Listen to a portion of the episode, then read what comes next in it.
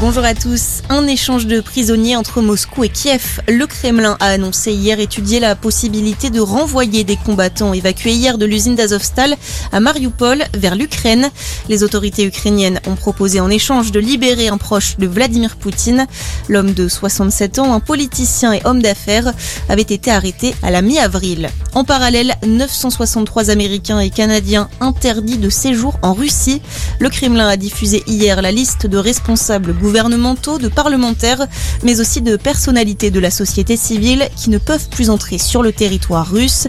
Parmi eux, le président Joe Biden, son secrétaire d'État Anthony Blinken, mais aussi le PDG de Meta, Mark Zuckerberg, ou encore l'acteur Morgan Freeman. Dans le reste de l'actualité, ce drame dans l'Isère, cinq personnes dont un enfant ont perdu la vie dans le crash d'un avion de tourisme hier. Il s'agit du pilote et d'une famille qui effectuait un baptême de l'air. L'accident a eu lieu peu après le décollage. Une enquête a été ouverte pour déterminer les circonstances dans lesquelles l'avion s'est écrasé.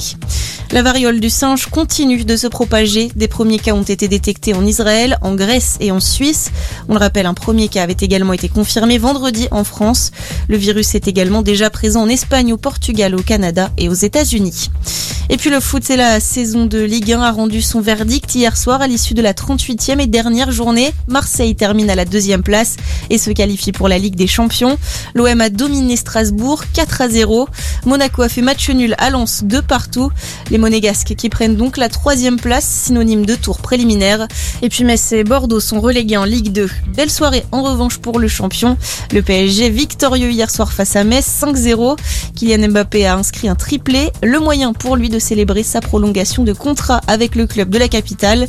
Longtemps annoncé partant pour le Real Madrid, Kylian Mbappé a finalement annoncé qu'il restait à Paris jusqu'en 2025. Bonne journée à tous.